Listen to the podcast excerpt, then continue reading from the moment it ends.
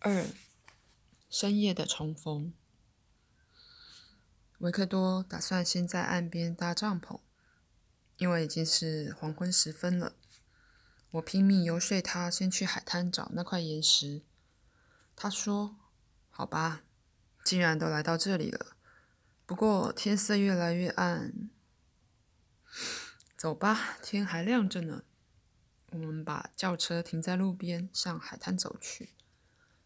天已经完全黑了，但是云彩让路给圆圆的月亮，在小路上洒下月光。我会想起那个夜晚，也是这样的圆月，月光也是这样映照在海面上，海水浴场上也是这样万家灯火的景象，海岸边也是同样的岩石，一切都是老样子。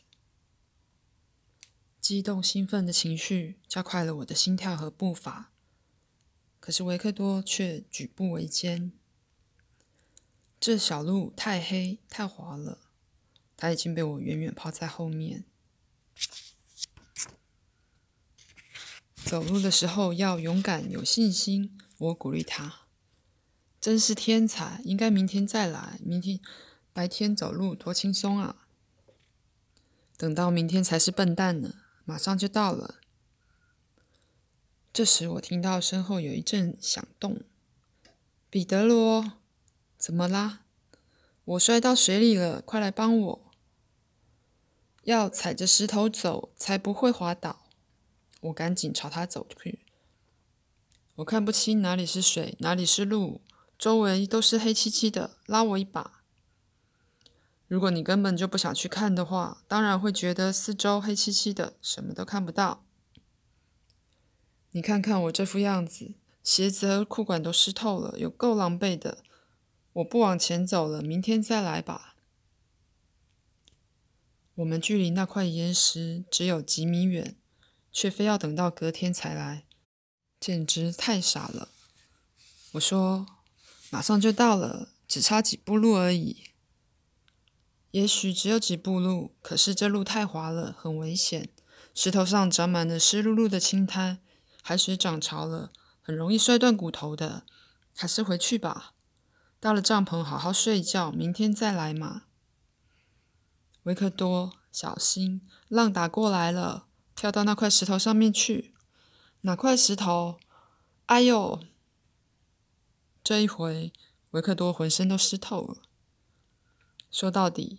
维克多已经不是年轻小伙子了，虽然他还不到三十岁。我们在沙滩上搭了帐篷，我不太情愿的准备干柴生引火。维克多进去换掉湿衣服，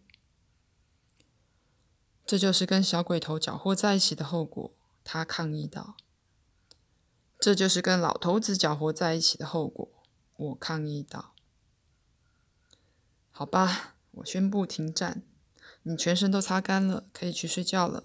我去去就回来。去海滩本来是件很容易的事，可是成年人有个怪毛病，非得把一切弄得很麻烦，把最简单的事情弄得困难和复杂到可怕的程度。绝对不行！你老实的待在我身边，走那些乌漆抹黑的石头路，什么意外都可能发生。我困了，走吧，跟我一起睡觉去。可是睡觉去，我决定先听他的话，假装躺下，等他一睡着，我就……好吧，咱们去睡觉，睡觉也很不错。我像一条伺机而动的蛇，在黑暗中等待时机。过了好久好久以后，维克多的鼾声终于响起。我悄悄钻出睡袋。向帐篷门口移动，我刚要探头出去，一只手揪住了我的衣领。你上哪去？维克多盘问我。